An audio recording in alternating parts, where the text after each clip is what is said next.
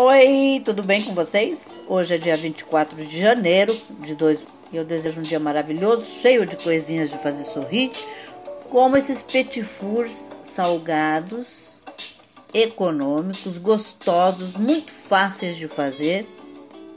Porque hoje você vai em panificadora, confeitaria, tudo.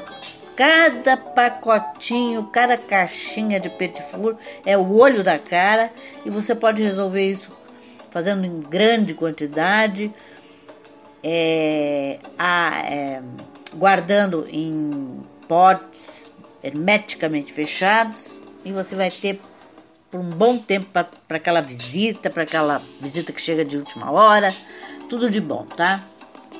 Os ingredientes que você vai precisar são 200 gramas de manteiga em temperatura ambiente, uma caixa de creme de leite, uma colher de chá de sal, uma colher de fermento químico, quatro é, xícaras de farinha de trigo, uma unidade de ovo para pincelar.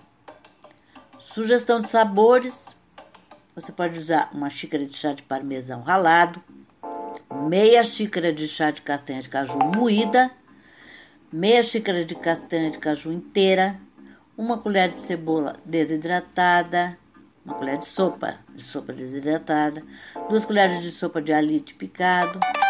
Como fazer? Junte a manteiga com o creme de leite, o sal e o fermento. Aos poucos acrescente a farinha. Misture tudo muito bem para obter uma massa delicada. Enrole uma folha plástica e deixe enrole numa folha plástica e deixe descansar em geladeira por 15 minutos.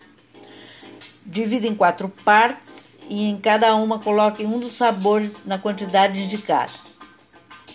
Sobre uma superfície lisa e enfarinhada, abra a massa e corte em diferentes formatos.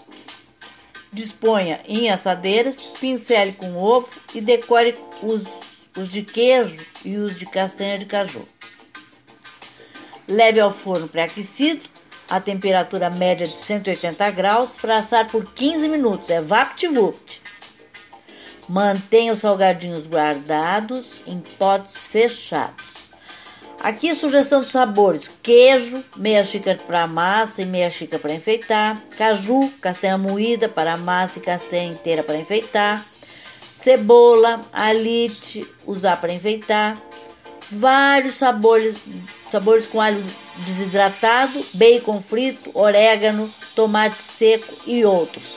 Você pode usar gergelim, você de qualquer cor, preto, branco, pode usar o que você quiser. Azeitona, tem gente que coloca aquela azeitona sem caroço, redondinha. Vai do, da tua da tua criatividade, tá? O importante é, é fazer e economizar, né? Espero que vocês tenham curtido e até amanhã, se Deus quiser.